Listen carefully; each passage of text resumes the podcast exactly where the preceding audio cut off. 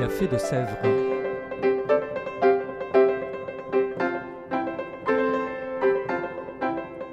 Au Café de Sèvres, on discute philosophie et théologie. C'est là que chaque semaine, Claire et Isabelle dialoguent avec un enseignant du Centre Sèvres, faculté jésuite de Paris. L'émission d'aujourd'hui est animée par Claire Chastel.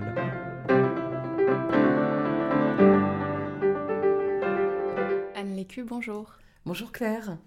Anne, vous êtes médecin en prison. Tout à fait. Vous avez fait un master euh, en théologie euh, à l'Institut catholique de Paris et un doctorat de philosophie à Paris-Est.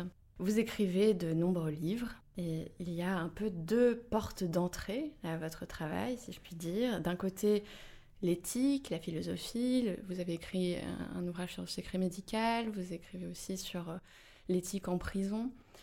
Et puis de l'autre, des lectures bibliques, exégétiques et spirituelles, des livres de méditation chrétienne. Je n'ai pas mentionné, mais vous êtes religieuse dominicaine de la présentation. Alors cette double entrée n'est pas sans rapport avec l'homme intrigant sur qui vous avez donné un cours cette année au Centre Sèvres qui s'appelle Jacques Ellul. Alors Anne, qui est Jacques Ellul? Jacques Ellul, c'est d'abord un ami de lecture euh, qui m'accompagne depuis assez longtemps. Il est né, c'est un Bordelais, il est né à Bordeaux en 1912. Il va mourir à Pessac en 1994. Il est assez peu connu en France précisément parce qu'il est resté dans la région bordelaise, qu'il n'a jamais souhaité euh, monter à Paris, comme on dit. Euh, en revanche, il est assez lu aux États-Unis et dans d'autres pays.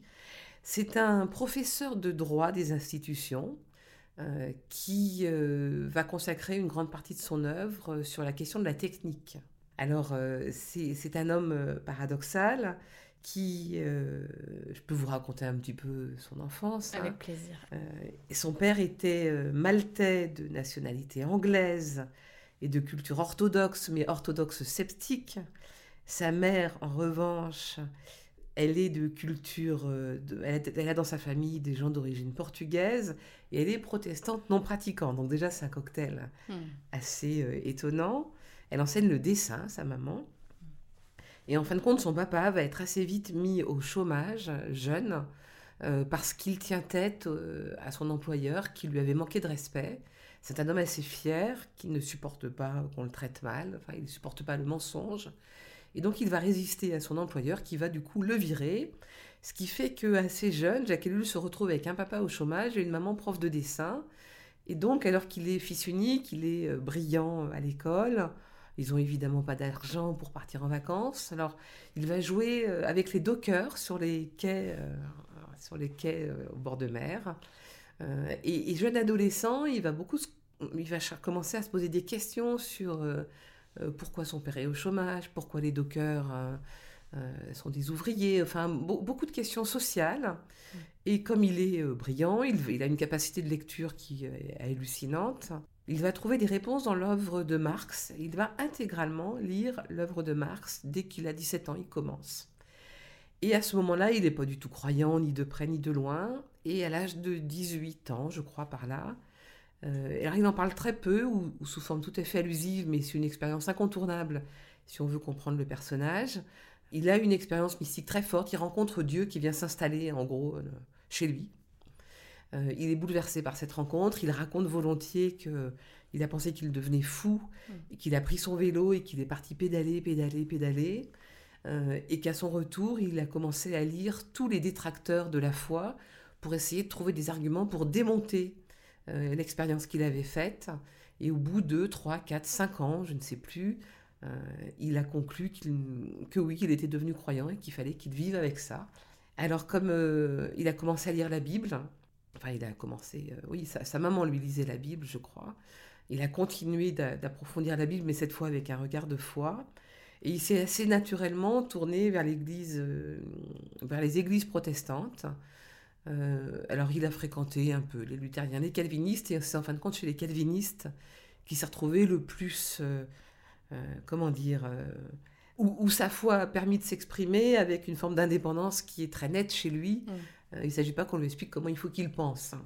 Et donc à ce moment-là, il va lire euh, deux autres auteurs très importants pour lui, on y reviendra sans doute. Hein. Euh, il va commencer à lire l'intégralité de l'œuvre de Kierkegaard et l'intégralité de Karl Barth, théologien protestant de cette première moitié du XXe siècle. Alors comme, comme en fait il a, je fais un peu des résumés, hein, comme il est, il est jeune étudiant, enfin il est jeune il, a son bac assez jeune. La question se pose de savoir quelle va être son orientation professionnelle. Euh, des apprentis locaux proposent à sa maman de le prendre en apprentissage pour qu'il ait plus vite un métier. Et sa maman dit non, il est doué à l'école, il faut qu'il fasse des études. Et finalement, il s'oriente vers le droit, partant du principe qu'il aurait plus facilement du travail en étant, euh, en étant juriste. Et il va finalement s'orienter vers le droit des institutions. Donc il va être professeur d'université toute sa vie en droit des institutions. Et il va rencontrer euh, un de ses bons amis qui s'appelle Bernard Charbonneau. Donc ils ont 20, euh, 21 ans. Il commence à emmener des étudiants dans la montagne pour essayer de réfléchir à la situation sociale, etc. Et ce qui est assez stupéfiant, c'est alors qu'il a entre 20 et 25 ans, en discutant avec Bernard Charbonneau, il dessine l'œuvre écrite à laquelle chacun va s'atteler. C'est-à-dire qu'il se, se ils se répartissent euh, un travail Donc en fait, ils discutent de l'État, ils discutent de la question de la technique. Euh, et, comme euh, juriste, Jacques Ellul veut travailler l'État. Et Charbonneau lui dit non, non, l'État, c'est moi qui m'en occupe. Toi, tu vas travailler sur la technique. Et donc ils se partagent, ils se font un plan. Et Jacques Ellul va grosso modo respecter. vous voyez, il est mort à 82 ans. Eh bien, il va pendant 50 ans écrire les choses qu'il a prévu d'écrire. Il raconte volontiers que c'est euh, un seul livre qu'il a écrit, divisé en plusieurs chapitres. Et donc il a énormément écrit. Et donc il a énormément écrit. Il y a une cinquantaine de livres. Euh, donc, un seul très grand livre. Un seul très grand livre, voilà. Et pourquoi plusieurs chapitres? Alors plusieurs chapitres parce que euh, il a une manière de travailler qui est dialectique. Il s'inspire de la dialectique à la fois de Kierkegaard, sans doute de Marx, et de la Bible, et donc de Barthes aussi. Euh, partant du principe que la Bible est un livre de questions et non pas un livre de réponses, et donc que les contradictions présentes dans le texte biblique lui-même permettent de penser, et qu'en fin de compte, la contradiction permet de penser. Donc il va construire son œuvre en, deux champs différents, un peu comme Kierkegaard avec la, pseudonymie. Euh, il va construire une partie, alors il y aura tous ces cours hein, sur le droit, des institutions, ça c'est une, partie à part. Il construit son œuvre sur la technique, progressivement, et en même temps, euh, une sorte de, de contrepoint, c'est pas une réponse, hein, une sorte de contrepoint du point de vue de la foi, comment euh, la foi, non pas répond, mais s'affronte à la question de la technique, en fait.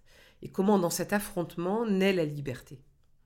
Donc il y a une, une, part très philosophique, très sociologique, c'est ça, si je comprends C'est une part descriptive euh, qu'il appelle lui son œuvre sociologique, mhm. qui est euh, sans doute un peu philosophique. Alors, c'est un auteur très prolixe parce qu'en fait, euh, tous les matins, d'abord il se lève super tôt, c'est un ascète, hein. il se lève super tôt, il lit la Bible pendant deux heures, en gros, donc il a appris l'hébreu, il a appris le grec, il la lit évidemment dans le texte originel, il lit les exégètes, etc. Et après, il, il, écrit pendant deux heures, et après, il va donner ses cours. Donc, en écrivant deux heures chaque jour, au bout du compte, euh, il écrit des livres. Cela dit, c'est vrai que certains de ses livres, alors c'est peut-être une critique un peu gratuite de ma part, mais certains de ses livres, bon, ça se lit facilement parce qu'il aurait pu les résumer et peut-être les conceptualiser de façon plus serrée. Euh, donc, ça, donc ça se lit assez facilement en fait. Mais du mm. coup, c'est très. Euh, il donne beaucoup d'exemples de l'époque sur les sur des dispositifs techniques qui apparaissent. Hein, il, commence. Il y, a, une trilogie sur la technique qui est intéressante, qui s'étale sur une trentaine d'années. Euh, le premier livre, c'est La technique ou l'enjeu du siècle, qui de mémoire est écrite en 1954.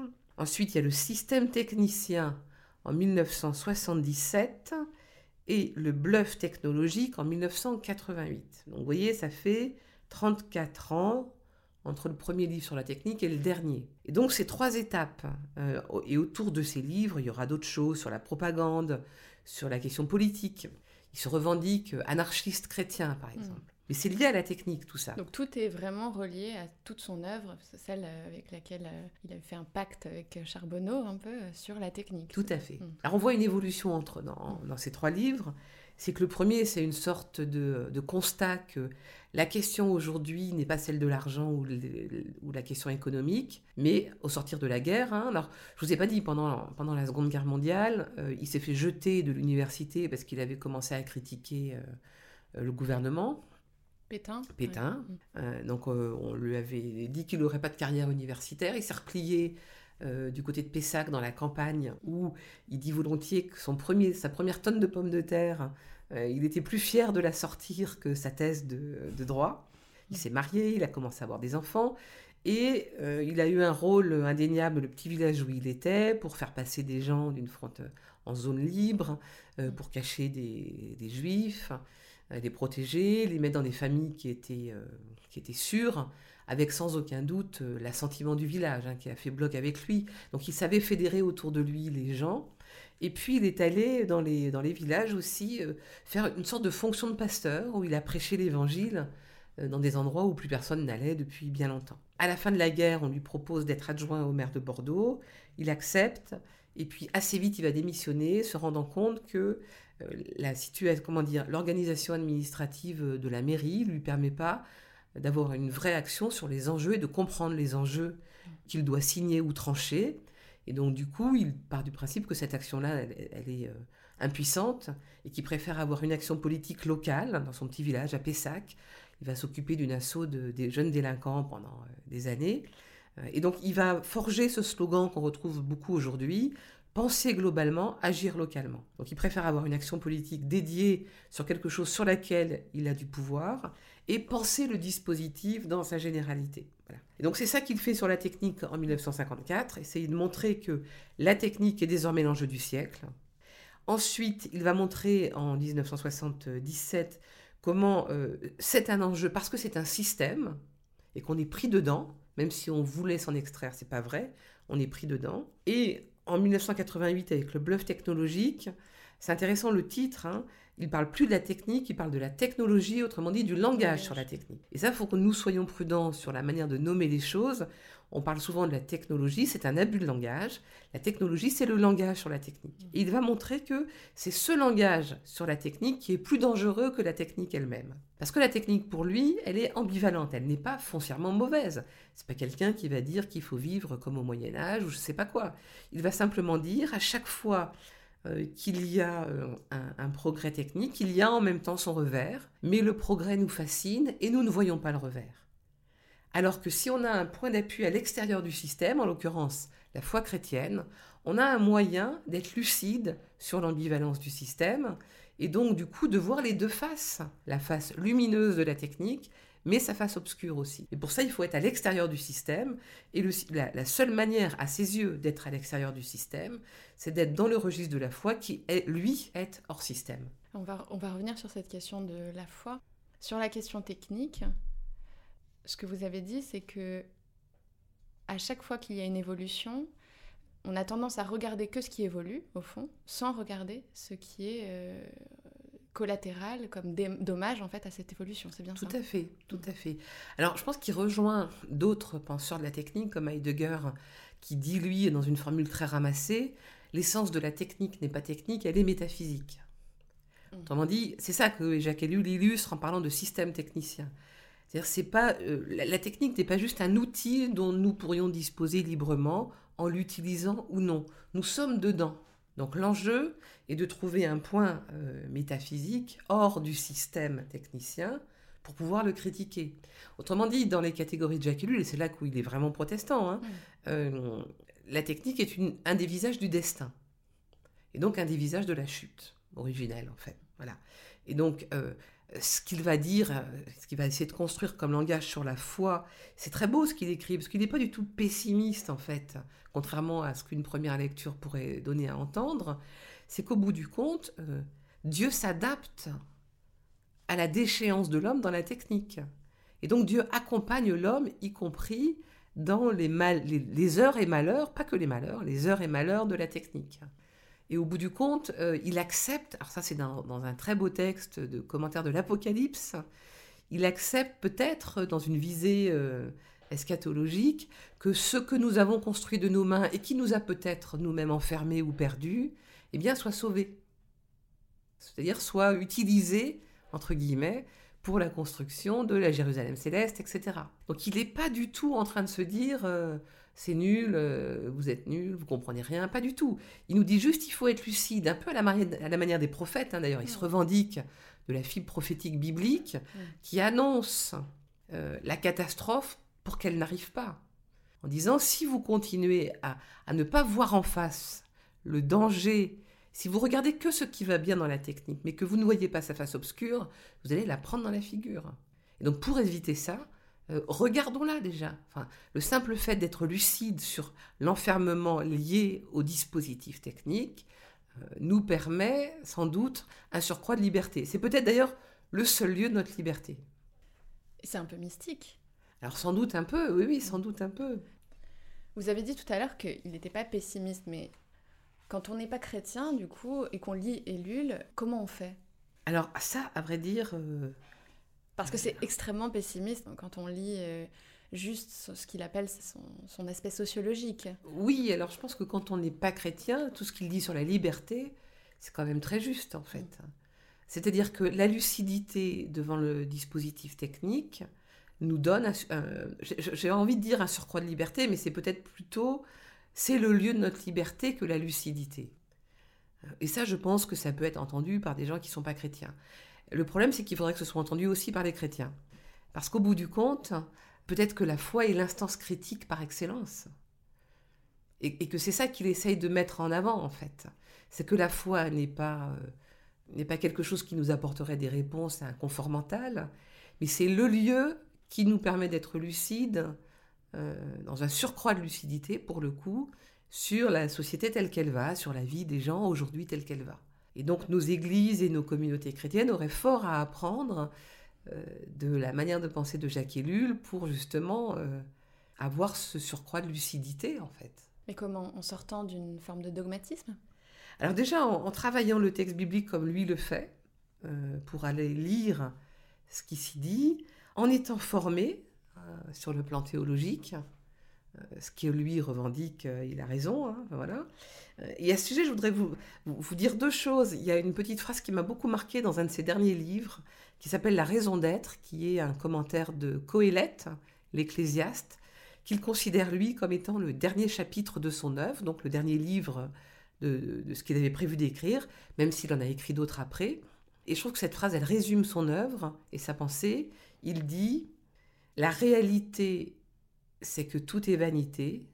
La vérité, c'est que tout est don de Dieu. c'est magnifique. Donc c'est là-dedans qu'il s'inscrit.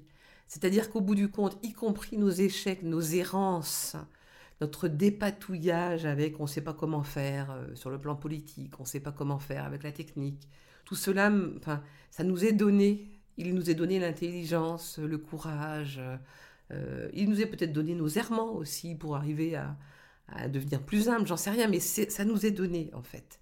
Donc le regard n'est pas d'abord de se dire euh, euh, c'est catastrophique, on va pas y arriver, c'est de se dire de toute façon Dieu nous y accompagne. Et peut-être c'est ça la providence, c'est une forme de prévenance que où que nous allions, Dieu nous y accompagne et que ça nous est donné. Alors, ça change pas grand-chose sur la difficulté de la vie au quotidien. Et en même temps, ça change beaucoup quand même, je trouve.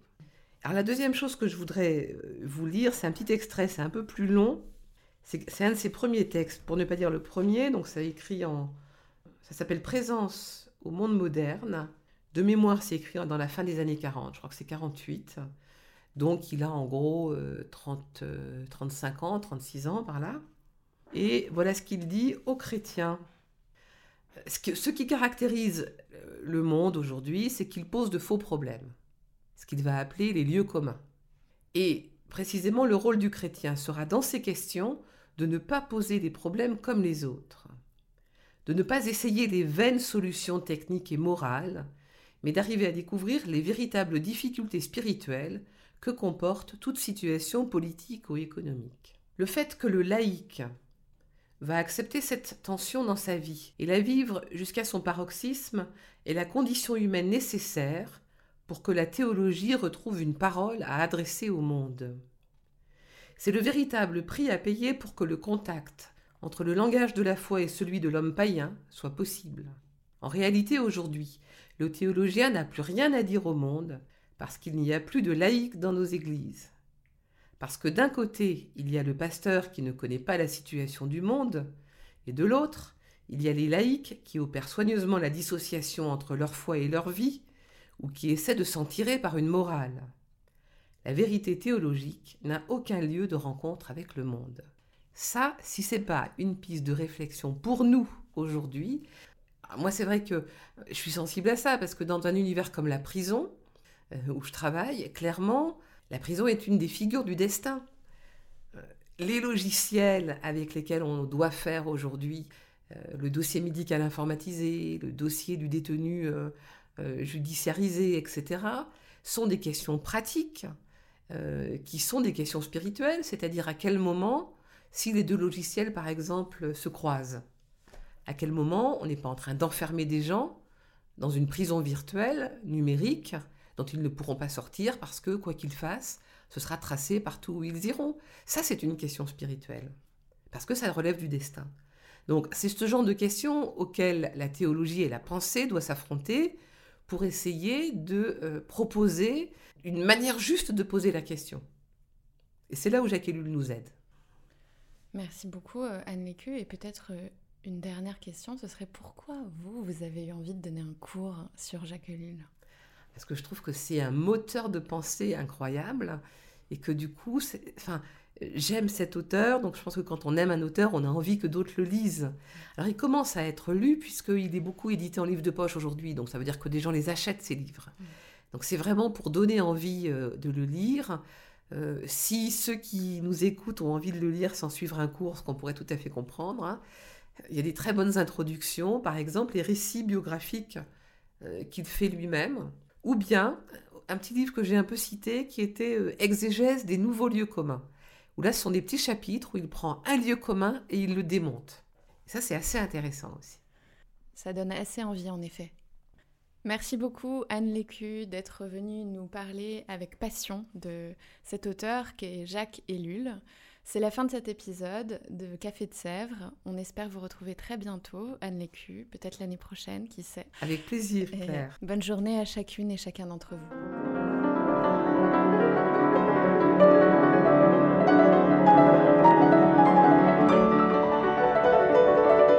Venez d'écouter le sixième et dernier épisode de Café de Sèvres, le podcast du Centre Sèvres Faculté jésuite de Paris.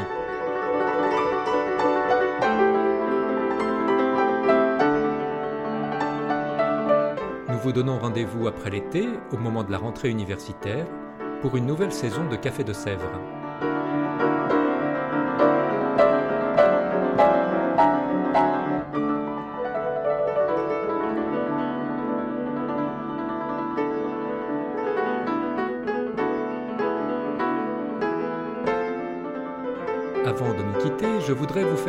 Quelques enseignements qui commenceront au Centre Sèvres à l'automne 2021. Pour ceux qui ne peuvent pas venir à Paris, nous développons notre programme de cours en ligne, des cours conçus pour être suivis à distance, avec des vidéos, des lectures, des exercices, du tutorat. Ainsi, Christophe Pichon donnera un cours sur les évangiles synoptiques, Dominique Coatanea sur les encycliques sociales Laudato Si et Fratelli Tutti, et Véronique Albanel sur la philosophe Anna Arendt. Nous lançons aussi à la rentrée un programme de formation intitulé Croire et comprendre Laudato Si, qui veut répondre aux exigences philosophiques, théologiques, éthiques et spirituelles de l'encyclique écologique Laudato Si. Ce parcours peut être suivi à distance. En plus de tous les cours habituels en philosophie et théologie, ceux qui peuvent se rendre au Centre Sèvres, au cœur du 6e arrondissement de Paris, apprécieront particulièrement les conférences sur des sujets d'actualité et d'éthique, comme la synodalité, l'action climatique, la démocratie, les débats en éthique biomédicale, les religions en Chine. Nous aurons aussi un cours de Bruno Cadoré, ancien maître de l'ordre des dominicains sur la décision éthique, et un cours de Gaël Giraud, économiste jésuite, sur la théologie politique. Toutes ces propositions, vous les retrouverez sur notre site internet www.centresèvres.com. En attendant de vous retrouver à la rentrée pour une nouvelle saison de Café de Sèvres, toute l'équipe vous souhaite un bon été. Et nous nous quittons en musique avec notre pianiste Pascal Marceau interprétant la chevaleresque de Friedrich Burgmüller. À bientôt.